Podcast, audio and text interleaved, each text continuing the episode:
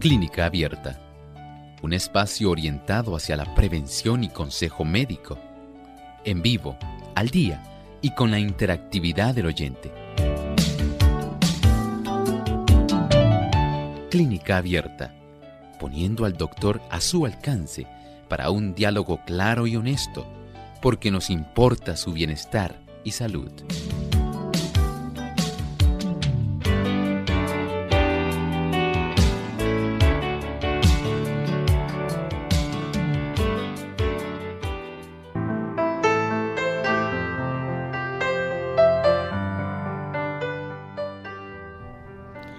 El cerebro es la unidad de control central de nuestros cuerpos, depósito de recuerdos y emociones. A lo largo de la historia, los filósofos han creído que el cerebro puede incluso albergar esa esencia intangible que nos hace humanos. ¿Qué debemos saber sobre nuestro cerebro? Hoy en Clínica Abierta vamos a estar compartiendo con ustedes siete o más cosas que no sabías sobre tu cerebro.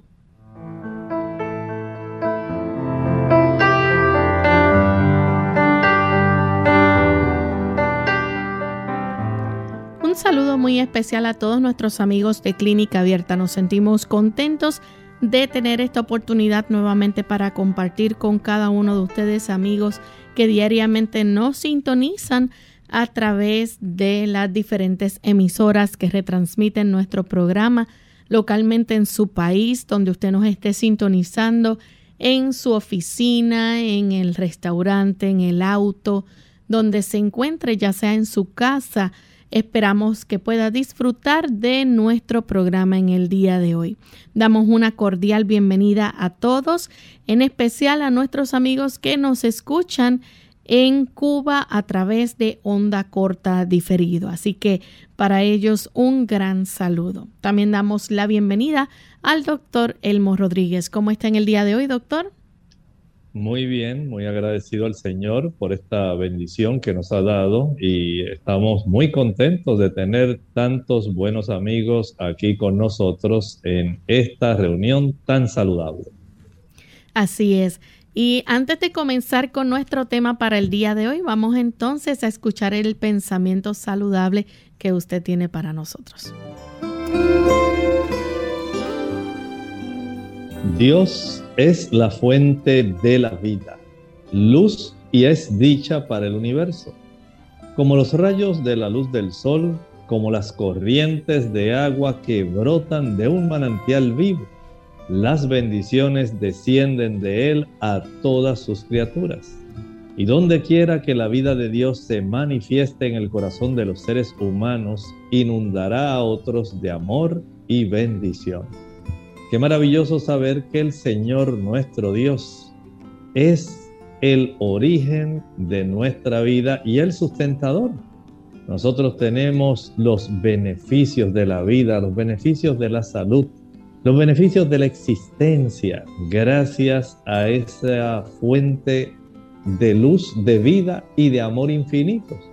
Nosotros podemos disfrutar lo que el Señor nos ha provisto y también podemos estar seguros que el Señor desea darlos a todos los seres humanos. Las bendiciones y el amor de Dios no están limitados tan solo a un grupo selecto. Él hace, dice la Escritura, que su sol salga sobre buenos y malos, sobre justos e injustos. El Señor desea para nosotros lo mejor el estado actual de cosas que nosotros estamos enfrentando actualmente en la tierra no provienen del Señor. El Señor desea poder arreglar todo este problema, toda esta situación y tiene tanto deseo que Él ha permitido que nosotros conozcamos cuál es su plan para arreglar toda esta situación y darnos un futuro con una gloriosa esperanza. Gracias, doctor. Vamos entonces en este momento a comenzar con el tema que tenemos para el día de hoy. Siete cosas o más que no sabías de tu cerebro o sobre tu cerebro. Doctor, ¿nos puede explicar un poco, verdad? Eh, el órgano, ¿verdad? Principal de este sistema nervioso que tenemos en nuestro cuerpo es el cerebro. ¿Cuántas funciones realiza este? Bueno, en realidad nuestro cerebro es algo fascinante, es algo fabuloso cuando nosotros en realidad pensamos en esta unidad de control. Tal como usted piensa, digamos, actualmente, si ha visto con detenimiento cuántos anuncios hacen los comercios, especialmente aquellos que venden productos electrónicos en cómo usted desde la facilidad de su computadora e incluso desde su teléfono móvil, de su teléfono celular inteligente, cómo usted puede lograr que se puedan encender incluso hasta las luces de su casa, cómo usted puede encender, digamos, el, la estufa, el horno microondas, el abanico, el aire acondicionado para cuando usted llegue todo esté bien enfriado. Bueno, son maravillas que a veces nos hacen a nosotros pensar, ¿cómo es posible que a la distancia yo pueda lograr estos adelantos que son fabulosos? Pues saben, el Señor se adelantó por mucho a nuestra época. Él ha logrado que a través de esta unidad central de control, podamos nosotros tener no solamente control de nuestras extremidades, de nuestros pensamientos, de nuestras emociones, también ha permitido que podamos recoger a través de ese mismo centro tan, digamos, especial, podamos recoger la información de todo lo que está a nuestro alrededor, ese aspecto de la percepción, el saber cómo están los objetos ubicados en nuestro entorno, el comprender cómo las personas se acercan a nosotros y el poder distinguir que esta persona a través de las palabras que nos está diciendo, nos está en muchas ocasiones dando un tipo de conocimiento y de información que nosotros leemos entre líneas. Ese tipo de percepción la capacidad de razonar, de juzgar, de comprender, de integrar, de emocionarnos.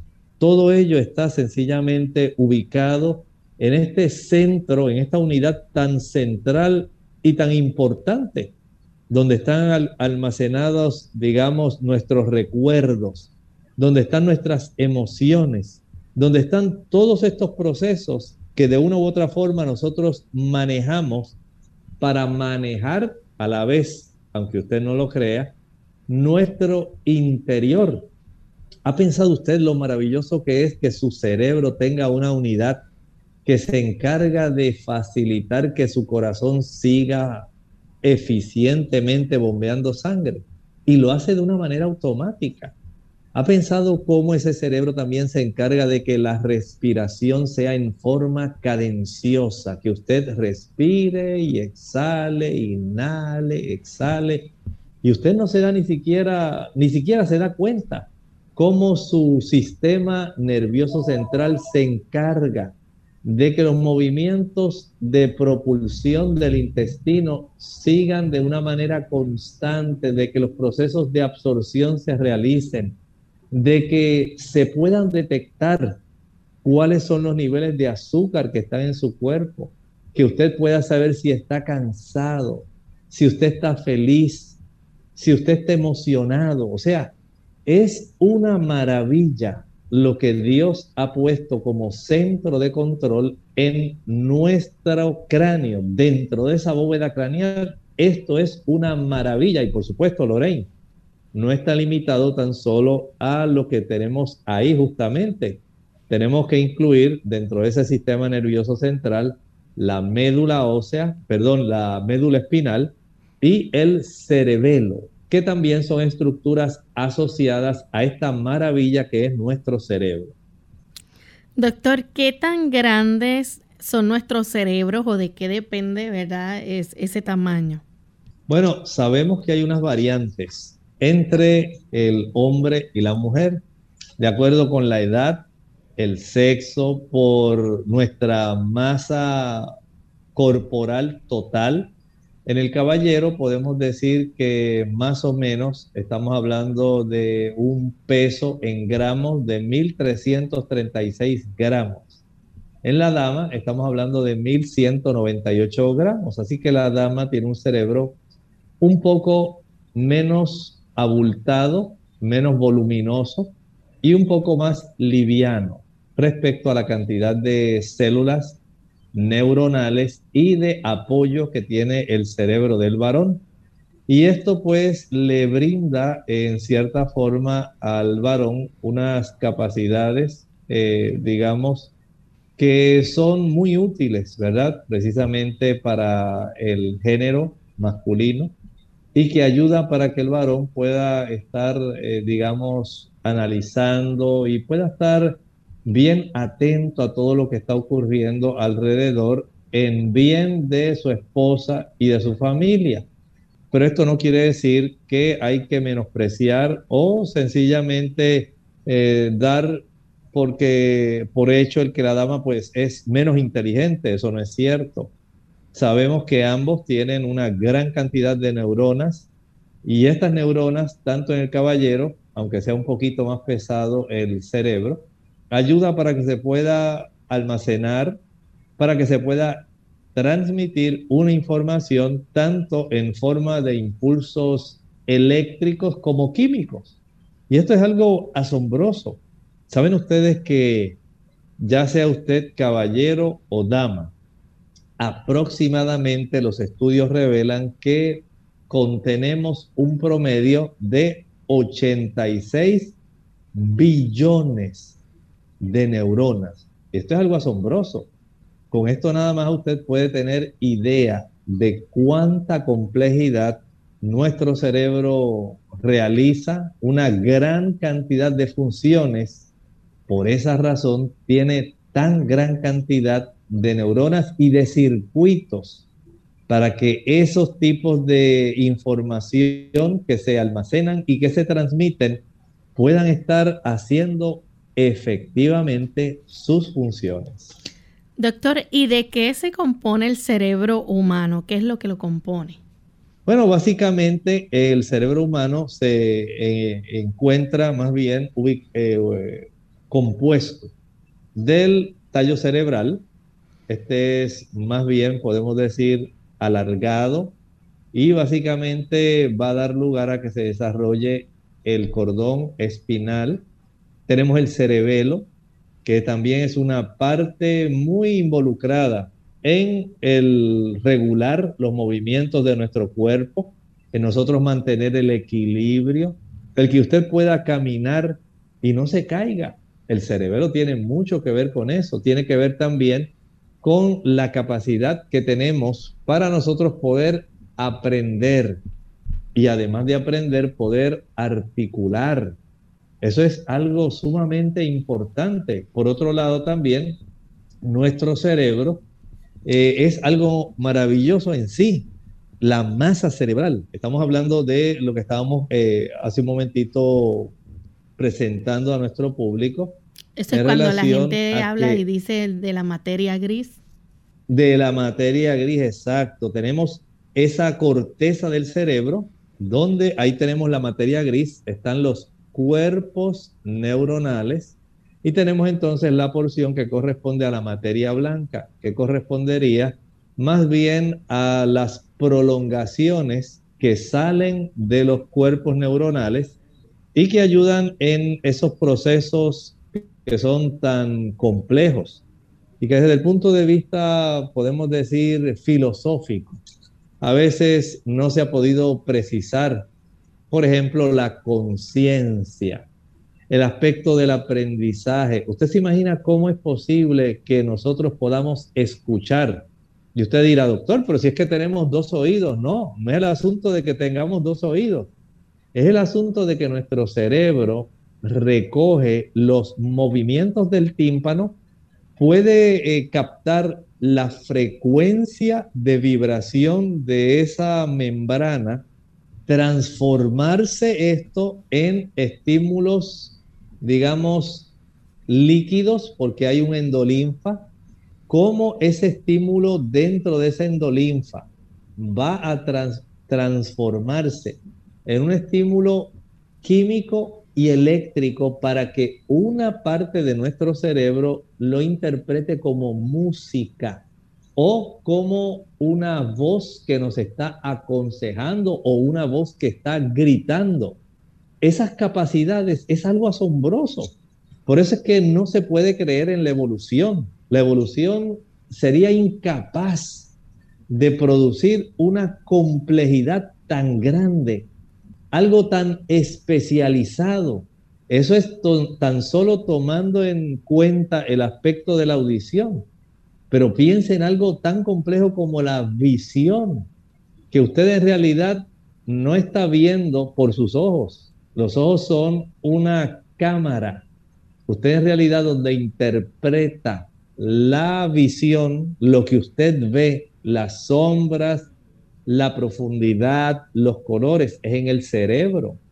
Entonces, si usted va acumulando la información de los sentidos y de cómo estos le brindan a usted la oportunidad de usted saber cómo está su medio ambiente y tomamos en consideración cómo reaccionamos a ese ambiente, el asunto de la existencia es algo asombroso, por eso es que tenemos que glorificar a Dios, agradecerle, porque somos tan complejos que en realidad todo este proceso de tomar decisiones de la memoria, la comunicación, la percepción, los estímulos, es algo tan complejo que sería literalmente imposible que un proceso evolutivo pudiera dar lugar a una maravilla como la que es nuestro cerebro. Doctor, vamos a hacer nuestra primera pausa, pero cuando regresemos vamos a seguir hablando más sobre este interesante tema. También eh, otra cosa que contiene el cerebro es agua y nos gustaría saber, ¿verdad?, qué por ciento de agua hay ahí. Ya regresamos. Los beneficios de la vitamina B2 o riboflavina, esta vitamina hidrosoluble es vital para el crecimiento e importante en la reproducción celular y ayuda a producir glóbulos rojos sanos. Mantiene además la buena salud de la piel, las uñas y el cabello. Incluso es muy probable que ayude a la memoria, ya que las personas mayores que tienen niveles normales de vitamina B2 mantienen vivos sus recuerdos nueces, almendras y cacahuates naturales. Hola, les habla Gaby Zabalúa Godard en la edición de hoy de Segunda Juventud en la Radio, auspiciada por AARP. Más y más estudios descubren que ciertos tipos de grasas pueden ser beneficiosas para la salud y demuestran que pueden inclusive bajar el nivel del colesterol. Sin embargo, no confundamos la comida chatarra que se encuentra atiborrada de grasas saturadas con lo anterior porque es precisamente esa grasa mala la que hace que no suba el colesterol, incrementando el riesgo de ataques al corazón y embolias. Aclarado lo anterior, nos percatamos de que con estos nuevos datos, todos aquellos alimentos que considerábamos prohibidos por su alto nivel de grasa, hoy se demuestra que son buenos para la salud. Por ejemplo, en esta categoría de alimentos se encuentran las nueces, almendras y cacahuates. De acuerdo con investigaciones, el consumo de una y media onza de estos bocadillos cinco veces a la semana está relacionado con un menor riesgo de sufrir enfermedades de corazón, porque contienen proteínas, antioxidantes y omega 3. Aunque comer almendras, nueces y cacahuates naturales es beneficioso para tu salud, debe cuidar la línea y no comerlos en exceso. Estos deben ser parte de una dieta integral que sirve para fortalecer tu cuerpo. El patrocinio de AARP hace posible nuestro programa. Para más información, visite www.aarpsegundajuventud.org www.aarpsegundajuventud.org en lo profundo de tu corazón. Sientes que la vida puede ser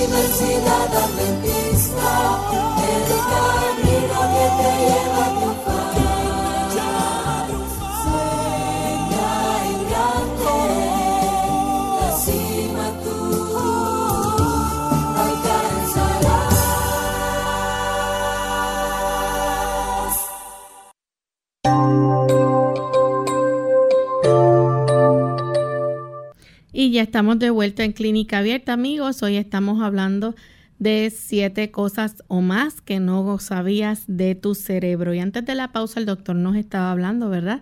De qué se compone nuestro cerebro y cuáles son sus funciones principales. Pero estábamos hablando, ¿verdad?, de qué es lo que contiene el cerebro y el doctor nos habló un poco acerca de esa materia gris, la materia blanca. También nos gustaría saber, eh, porque el cerebro tiene agua, ¿qué por ciento de agua tiene nuestro cerebro? Mire, más o menos se estima que de un 60 a un 75% de nuestro cerebro es agua, pero también tiene un gran porcentaje de grasa. Usted dirá, doctor, grasa, sí, pero no es grasa como la que usted tal vez pensaría de la mantequilla, ¿no? Aquí es diferente. Aquí estamos hablando de esfingolípidos y de fosfolípidos. Tenemos una materia especial, eh, digamos, de ácidos grasos, que son componente esencial de nuestro cerebro, razón por la cual tenemos una sensibilidad especial en esas membranas neuronales para poder ser sensibles desde el punto de vista de los neurotransmisores. Eh, podemos saber que gracias a eso la dopamina, la acetilcolina, la serotonina, la melatonina, la epinefrina pueden estimular las zonas de nuestras eh, neuronas en sí para facilitar el proceso de la comunicación y también el tipo de situación donde los mensajes se transmiten adecuadamente. Y esto ocurre básicamente por el beneficio que nos da esa composición. Por un lado, la composición acuosa del cerebro va a ayudar a disolver una gran cantidad de sustancias que deben ser sacadas. Y también ayuda, por supuesto, para mantener más frío nuestro cerebro. ¿Qué ustedes creen de un órgano, nuestro cerebro, que básicamente va a requerir casi el 25% de la energía de nuestro cuerpo? Así es. Aunque el cerebro básicamente compone una pequeña cantidad de nuestro, nuestra masa general, podemos decir que casi consume el 25%. Es como en una casa eh, si usted pensara, digamos, en una estufa eléctrica, la estufa eléctrica cuando usted la enciende y está utilizando las cuatro hornillas, va a consumir una gran cantidad de energía de la casa en comparación a la energía que requeriría un foco o la que utilizaría tal vez usted para encender un abanico, un ventilador. Pero las cuatro hornillas de que componen la resistencia de una estufa eléctrica van a requerir mucha mayor cantidad de energía. Así ocurre con nuestro cerebro. La cantidad de energía va a ser muy grande y si usted no tiene un sistema de enfriamiento, si usted piensa en su automóvil, piense en la cantidad de energía que su cuerpo o que el automóvil va a estar requiriendo, pero genera mucho calor gracias al sistema de enfriamiento que tiene ese automóvil, ese motor literalmente no se derrite por el calor que genera, sino que ese sistema de enfriamiento ayuda a conservar la vida útil del motor de su automóvil. Así ocurre con nuestro cerebro. Esa presencia de un 60 a un 75% de agua no solamente disuelve sustancias tóxicas que se pueden generar a consecuencia del metabolismo, sino también facilita la entrega, especialmente a las venas más pequeñitas, a las vénulas, que van a absorber y a transportar aquellas sustancias que son inservibles, como el dióxido de carbono, como los procesos producto del metabolismo, digamos, directamente de la glucosa. Y ahí podemos entonces tener una idea, especialmente recuerden que en el metabolismo de la glucosa en nuestras células cerebrales se va a producir, por un lado, energía, pero por otro lado, se produce dióxido de carbono y también se va a generar agua metabólica. Así que básicamente podemos decir que el cerebro ayuda a mantener un equilibrio en ese tipo de procesamiento de tantos nutrimentos y facilita entonces ese medio acuoso el que los neurotransmisores puedan tener una matriz en la cual ellos puedan disolverse, puedan descomponerse, puedan ser recaptados nuevamente gracias a esa cantidad de agua que está ahí precisamente acumulada como parte de la constitución primordial de esa masa globular que es nuestro cerebro. Doctor, ¿cuán hambrientos están nuestros cerebros? Porque a pesar de que el cerebro humano no es un órgano muy grande, eh, se requiere mucha energía. Así es. Mire, nuestro cerebro es muy hambriento. Sí, literalmente podemos decir que va a estar requiriendo el 25% de la energía que nuestro cuerpo requiere. De un 100%, el cuerpo va a ocupar la cuarta parte de toda la energía que se produce en nuestro cuerpo. La va a requerir, o sea que es muy demandante, va a requerir básicamente el 20% del oxígeno que usted y yo respiramos, el cerebro lo ocupa. No solamente podemos decir que es un órgano pasivo, porque usted dice, bueno, el cerebro sí necesita oxígeno. Es que necesita mucho oxígeno. Y gracias a la presencia de ese oxígeno es que el cerebro puede generar un metabolismo muy alto unido a la glucosa. Así que básicamente el 25% de toda la energía que se genera en nuestro cuerpo va a ser utilizada por el cerebro para hacer todas las funciones, ya sea de percepción, de sensibilidad o en el aspecto motor, aparte de la, la actividad compleja de interacción, de comunicación.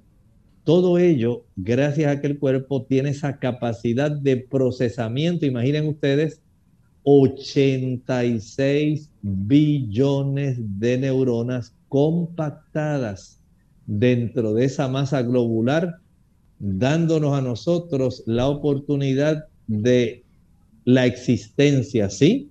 Porque ahí precisamente, en esa masa cerebral, es donde nosotros tenemos el aspecto de la conciencia.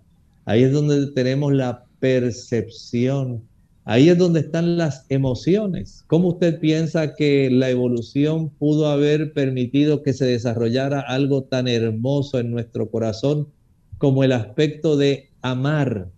¿Cómo la evolución va a permitir que eso se desarrolle en nosotros? ¿Cómo vamos a tener esa percepción de nosotros acariciar? Eh, son cosas que cuando se piensa muy detenidamente y usted lamentablemente las analiza, no va a jamás pensar que un proceso evolutivo pudo haber puesto dentro de nuestro cerebro un tipo de, digamos, programación tan compleja que aun cuando actualmente se están desarrollando inteligencia artificial, se han desarrollado humanoides, no podemos decir jamás que ellos tengan esa capacidad de percepción tan fina, tan especial, de ellos estar conscientes de la existencia y de lo que ocurre a su alrededor. Esto es algo especial que solamente un Dios creador pudo haber hecho en nuestro beneficio. Doctor, entonces, en comparación a nuestro cuerpo, eh, ¿cuánto pesa el cerebro? Bueno, estábamos hablando de que nuestro cuerpo va básicamente, podemos decir, a tener, digamos, del 100% el peso del cerebro, lo que constituye un 2%, pero ese 2%, Lorraine, es esa masa la que va a estar ocupando el 25% de energía de nuestro, de nuestro cuerpo en general. Vamos entonces a nuestra segunda pausa y regresamos con más aquí en Clínica Abierta. El mejoramiento de la mente es un deber que tenemos que cumplir con nosotros mismos, con la sociedad y con Dios.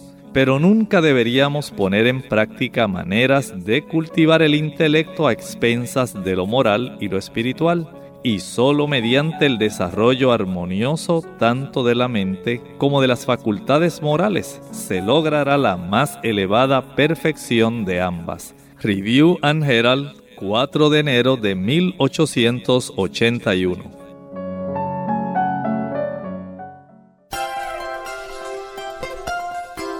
El cerebro es el órgano y el instrumento de la mente y controla todo el cuerpo. Para que las demás partes del organismo estén sanas, el cerebro tiene que estar sano. Y para que el cerebro esté sano, la sangre debe ser pura.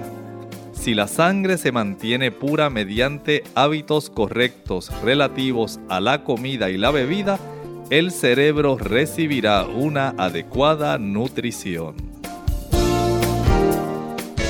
Unidos con un propósito, tu bienestar y salud. Es el momento de hacer tu pregunta llamando al 787-303-0101 para Puerto Rico, Estados Unidos 1866-920-9765 y llamadas internacionales al 787-763-7100 o al 787-282-5990. Clínica Abierta trabajando para ti.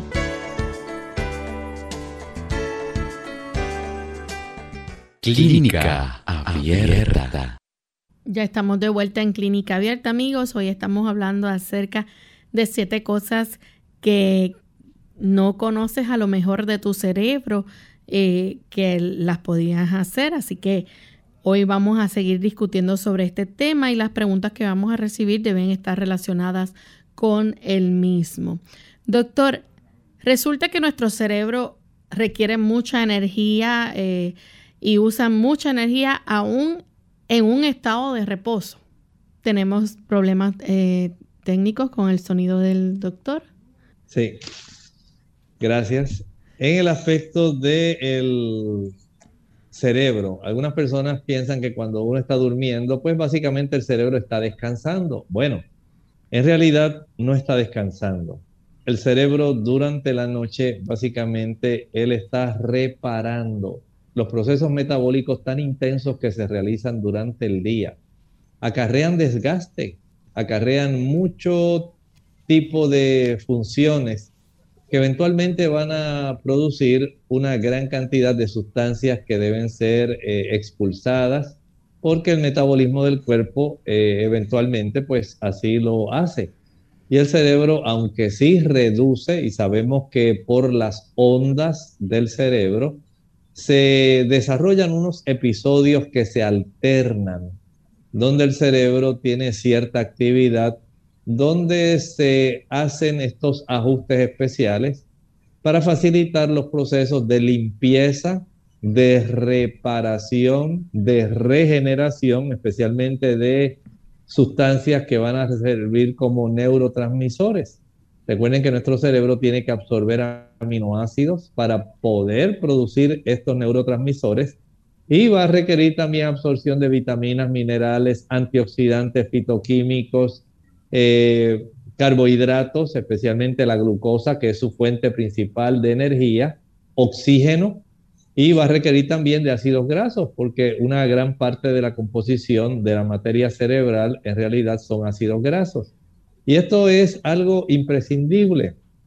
Aun cuando usted cree que al estar dormido no está en funciones activas, se equivocó, porque el cerebro sigue consumiendo no la misma cantidad que cuando usted está despierto, porque las capacidades perceptuales mientras la persona está dormida, pues se aminoran, pero el cerebro sigue estando haciendo bastante trabajo, sigue ordenando la respiración, sigue encargándose del corazón, sigue encargándose de los movimientos intestinales, realiza el que toda nuestra circulación mantenga una temperatura que sea uniforme. Así que piense usted, lejos de estar en realidad en una forma, en una modalidad pasiva, podemos decir que está activo, pero en una menor cantidad.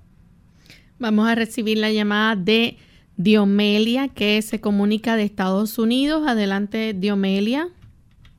Bien, vamos a continuar entonces con la próxima llamada. Tenemos a González de San Juan. Adelante, González. Sí, gracias. Buen día.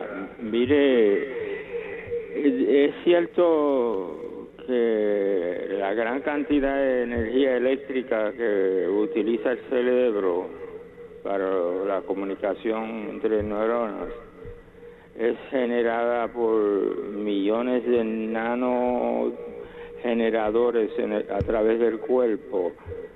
¿Es cierto o, no? Muchas gracias. Pues sí es cierto. Esos pequeños generadores se llaman las mitocondrias. Y nuestras neuronas tienen una gran cantidad de mitocondrias. Es precisamente en esos generadores, en las crestas internas de esas mitocondrias. Ahí básicamente llegan estas moléculas de glucosa que unidas a las moléculas de oxígeno van a generar la energía, van también a generar dióxido de carbono como producto de la combustión de la glucosa con el oxígeno y se va a generar agua metabólica.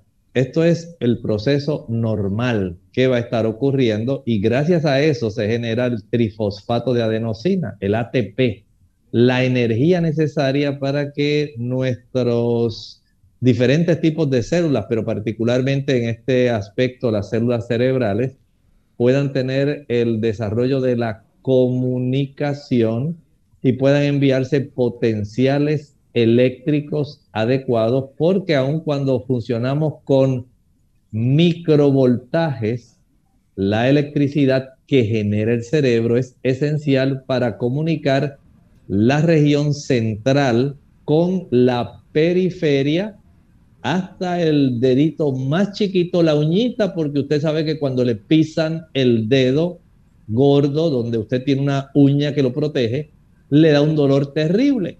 Eso se debe a que hay una gran comunicación y gracias a esa generación de energía por parte de nuestras células cerebrales, es que usted logra zafar rápidamente el pie para que el daño no sea mayor. Tenemos entonces a Virginia de la República Dominicana. Adelante, Virginia. Sí, buenos días. Buen día. Yo quiero preguntarle al doctor, mi esposo tiene Parkinson y como se trata hablando del cerebro, si él puede darme una respuesta, hay algo natural que él tome, porque él toma mucha pastilla. Muchas gracias, le ayudamos en el asunto del podemos decir que en el aspecto del cerebro, cuando se degeneran, cuando se dañan áreas específicas, cosas que ocurren en el cuerpo. En el caso de él, se le llama a esa área la sustancia negra, así se le llama en nuestro cerebro, esa región donde la dopamina debe alcanzar y concentrarse en una buena cantidad para que la persona pueda tener una mejor coordinación eh, muscular y pueda tener una mejor eh, capacidad de moverse normalmente. Eso está también interrelacionado con el cerebelo. No va a ocurrir porque las neuronas de esa zona, por un lado, no van a estar recibiendo una cantidad adecuada de dopamina y por otro lado, no hay una producción adecuada de dopamina. Así que por un lado está la baja producción y por otro lado la, la recepción en sí de ese tipo de sustancia neurotransmisora, porque las células que deben responder a esa concentración de dopamina se están deteriorando, se están muriendo y entonces al paciente se le provee una concentración de dopamina o de sustancias que puedan estimular más a las células que aún quedan funcionantes. Y por supuesto, esto nos recuerda a nosotros la fragilidad de nuestra composición. Aunque el Señor nos hizo perfectos, nuestro cuerpo después de los 45 o 50 años comienza a sufrir un periodo de deterioro.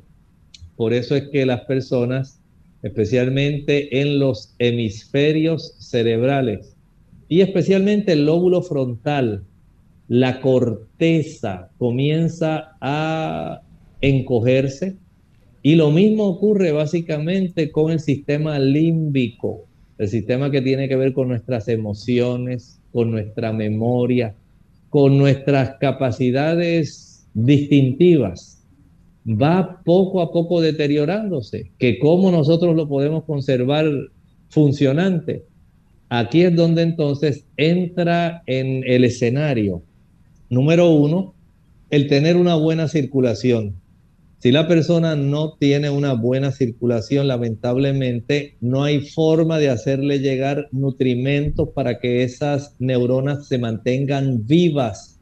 Número dos, una buena oxigenación.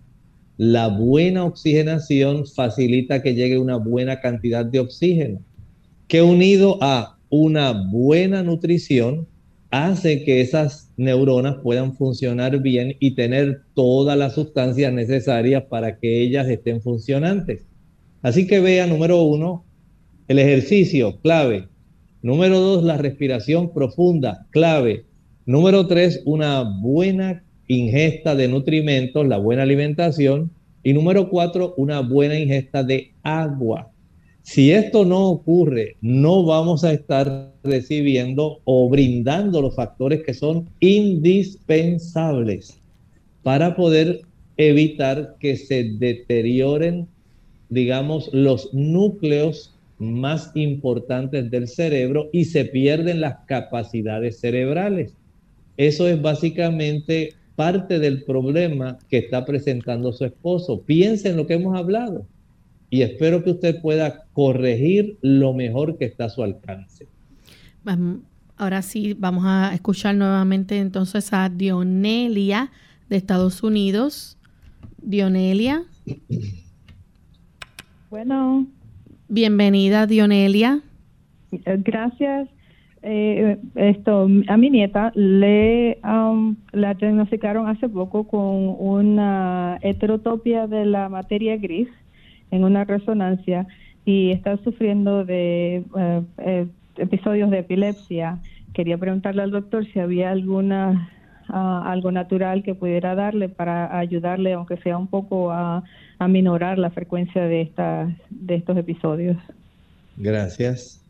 Esta situación, podemos decir, puede tener eh, algunos ángulos que usted puede explorar. Número uno, Recuerde que la cantidad o el tamaño de la lesión que esté en su cerebro puede determinar cuán amplia va a ser el tipo de convulsión, cuánto tiempo va a durar, con qué facilidad se puede desencadenar. Por otro lado, la profundidad, no solamente el diámetro, sino también la profundidad. Por otro lado, también el aspecto de la nutrición de esas células, cuán estable es el suplido de glucosa, que es el combustible principal de las células del cerebro, pero la glucosa no existe sola. No es que ahora usted va a comer azúcar o ella va a comer azúcar. Usted debe suplirle una buena cantidad de carbohidratos complejos, como los que están en el trigo integral, el maíz integral, la avena integral, el millo, la cebada, el centeno, el arroz integral. Y esto acompañado de, por supuesto, cuando se consumen cereales integrales hay una buena cantidad de vitaminas del grupo B. Las vitaminas del grupo B son esenciales para darle una mayor estabilidad a esas neuronas. Así que la combinación, por un lado, de carbohidratos complejos que se obtienen de los cereales integrales más una buena cantidad de vitaminas del grupo B, tiamina, riboflavina, niacina, piridoxina, folatos y vitamina B12 resultan imprescindibles para que este tejido cerebral pueda funcionar mejor. Piensa en esto, pero lamentablemente si ha habido lesiones muy grandes o el foco donde se dispara de una manera aleatoria esta descarga eléctrica es muy grande, el asunto puede requerir más tiempo de ayuda y a veces puede ser difícil contrarrestar el efecto. La próxima llamada la hace José de Fajardo. José. Buenos días. Buen día. Este, mira, es que el sobrino mío me llamó ayer, entonces me dice que tiene se llama neuropatía, que le afecta a, a la circulación de las piernas y a veces ve que no puede andar y entonces a ver si los médicos es que ya le han dado todo y no le ha funcionado nada. A ver si eso se puede ayudar. Muchas gracias. Mire, esta situación es diferente. Ya estamos hablando del sistema nervioso periférico. Según tenemos el sistema nervioso central, tenemos el sistema nervioso periférico, donde hay eh, neuronas que van desde la médula espinal para los diferentes áreas de nuestro cuerpo, eh, ya sea órganos internos como también extremidades. Y estas neuronas más periféricas pueden inflamarse y pueden desarrollar situaciones donde se van degenerando, se van dañando. En el paciente especialmente diabético, esto es muy común la presencia de grandes cantidades de azúcar en la sangre van a facilitar que este paciente pueda desarrollar un proceso inflamatorio que al prolongarse, al tornarse crónico, va a desarrollar daño a nivel periférico, produciendo dolor, molestia. Y esto pues tiene que ver con ese tipo de situación, tiene que ver por ejemplo con un traumatismo, puede ocurrir, a veces puede ser sencillamente una deficiencia de alguna vitamina, especialmente del grupo B, y muy particularmente puede ser tiamina o cianocobalamina. Esto puede desencadenar eh, estas molestias como calentones, dolores muy intensos, pero tan solo si él comienza a corregir la causa fundamental es como se revierte. A veces estos pacientes tienen que usar productos eh, como la gabapentina y otros más para poder ayudar a esta situación. Pero si él hace caso, mejora su circulación, se ayuda ingiriendo una mayor cantidad de cereales integrales ricos en complejo B. Eh, practica hidroterapias de contraste, frío con caliente. Y aumenta su actividad física, mejorando la circulación y la cantidad de transporte de sustancias nutritivas hacia los nervios, la situación de él puede mejorar. Bien, Angélica Claro desde Colombia eh, nos escribe un testimonio, dice que hace unos años fue paciente depresiva y dependía de medicamentos formulados por el psiquiatra. Un día tomó la decisión de que no quería ser más dependiente de ello y empezó a consumir un producto que se llama GABA, ácido gamma anibutírico que se consigue en los Estados Unidos, es natural, dice que también cambió sus hábitos alimenticios, hace ejercicio y hace más de dos años no presenta episodios fuertes de depresión ni falta de sueño. Antes de eso podía durar hasta 15 días sin dormir. Dice que Dios obró en ella y le ayudó a superar la depresión y a que su cerebro funcionara mucho mejor. Claro, de manera natural, todos nosotros tenemos este sistema de, eh, digamos, receptores del GABA, del ácido gamma aminobutírico. Este tipo de, eh, digamos, químico en nuestro cuerpo básicamente ayuda para que haya un mejor equilibrio. No podemos estar eh, solamente acelerados. Podemos decir que el sistema de GABA ayuda para que nuestro sistema frene, para que haya un mejor control, para que pueda haber una mayor eh, ecuanimidad de funcionamiento a nivel de nuestro sistema nervioso. Y desde ese punto de vista puede ser que el estilo de vida que ella tenía no le estaba permitiendo a ella funcionar adecuadamente este sistema del ácido gamma, GABA aminobutírico y el uso de la suplementación fue útil para ella. De tal manera que ahora al cambiar su estilo de vida, al mejorar los factores que no le permitían a ella funcionar adecuadamente, ella tomó en sus manos, eh, digamos, las riendas de su situación y podemos tener este beneficio del testimonio que ella nos está dando. O sea que desde el punto de vista que presentamos en clínica abierta, el hecho de que usted tome una parte activa y haga cambios en su estilo de vida, siempre va a ser productivos. Y claro, entendemos que el uso de ciertos suplementos en momentos especiales puede ayudar para que se realice un poco más rápidamente ese ajuste.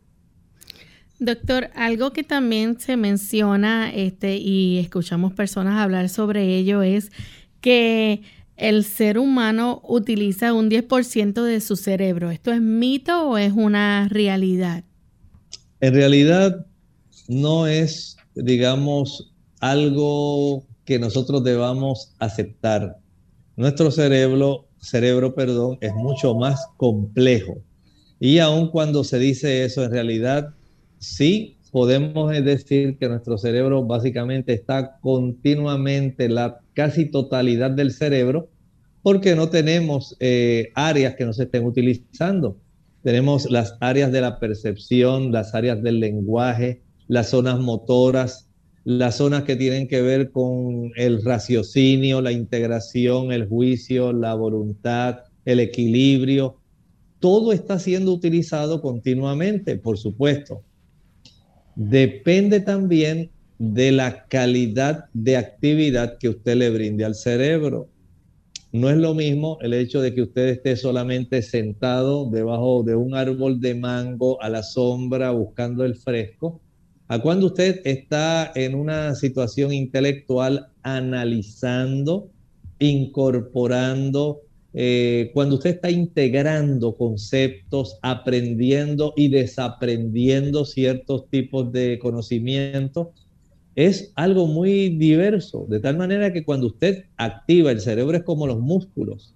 Mientras más usted lo estimula y lo activa de una manera correspondiente, porque hay personas que lamentablemente estimulan su cerebro, pero básicamente no lo benefician grandemente el cerebro básicamente lo que hace es eh, mantener cierto grado de actividad, pero no se expande. Y nosotros tenemos la capacidad de expandirlo.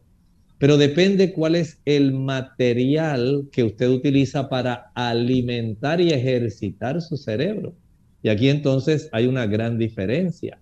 Pero el hecho de que nosotros utilizamos prácticamente todo el cerebro, básicamente es muy importante y es una realidad sí podemos decir que la subutilización, cuando usted no le brinda el material necesario para la meditación, estamos hablando de meditación especialmente del alimento que Dios proveyó, la Biblia. Y usted dirá, doctor, ¿cómo es eso? No es lo mismo que yo lea el periódico. No, no es igual. Una cosa es cuando usted le provee alimento, como por ejemplo que usted lee de biología que usted quiere saber de astronomía, que usted quiere conocer de fisiología, cómo funciona su, cuerpo, el hecho de que usted aprenda de la Biblia, las capacidades intelectuales se desarrollan más que si usted todo el día está haciendo un buscapalabras. No es igual, es muy diferente y el estímulo y la bendición o beneficio es mucho mayor y desarrolla más y conserva más las capacidades intelectuales que si tan solo usted se pasa leyendo el periódico durante todo el día.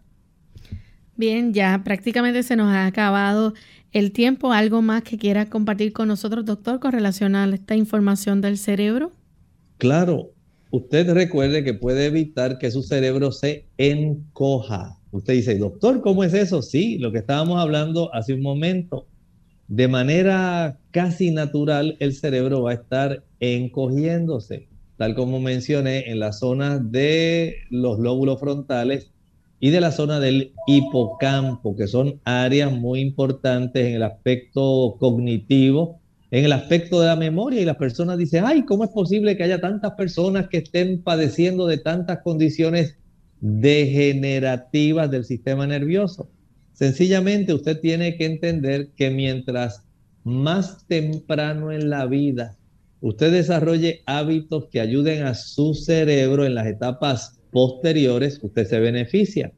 Mientras usted sea una persona activa, que se ejercite, que se nutra bien, que se oxigene bien, que se hidrate bien, la probabilidad de que su cerebro de la zona de los lóbulos frontales, el hipocampo, permanezcan mucho más tiempo funcionantes es mucho mejor. No espere a que lleguen los 60, 70 años para entonces usted notar, ay, cómo mami se está deteriorando cómo papi se está deteriorando. Eso no se logra con una pastilla mágica, no se logra con un producto natural. Eso debe ser trabajado con anticipación de tal manera que usted conserve esas neuronas funcionantes y especialmente las del hipocampo que tienen la probabilidad de producir 700 nuevas neuronas cada día si usted le da los factores necesarios para ello.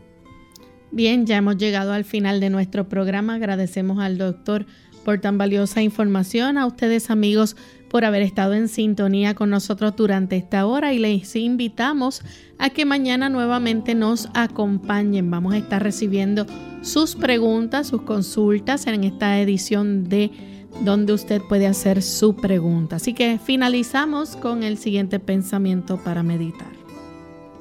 El libro de Apocalipsis capítulo 1 y el versículo 3 nos dice allí, bienaventurado el que lee y los que oyen las palabras de esta profecía y guardan las cosas en ella escritas porque el tiempo está cerca. Ciertamente, el libro de Apocalipsis tiene su contraparte en el libro de Daniel. Daniel es la llave que abre el Apocalipsis.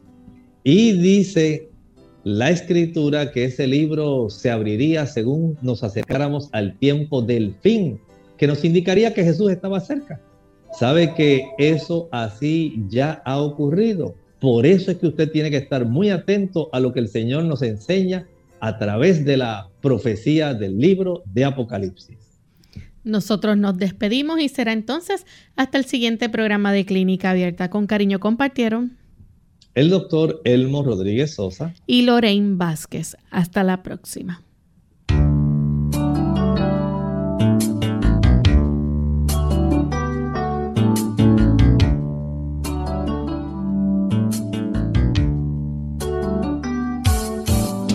Clínica Abierta. No es nuestra intención sustituir el diagnóstico médico. Antes de poner en práctica cualquier consejo brindado en este programa, usted debe consultar con su médico. Hasta la próxima.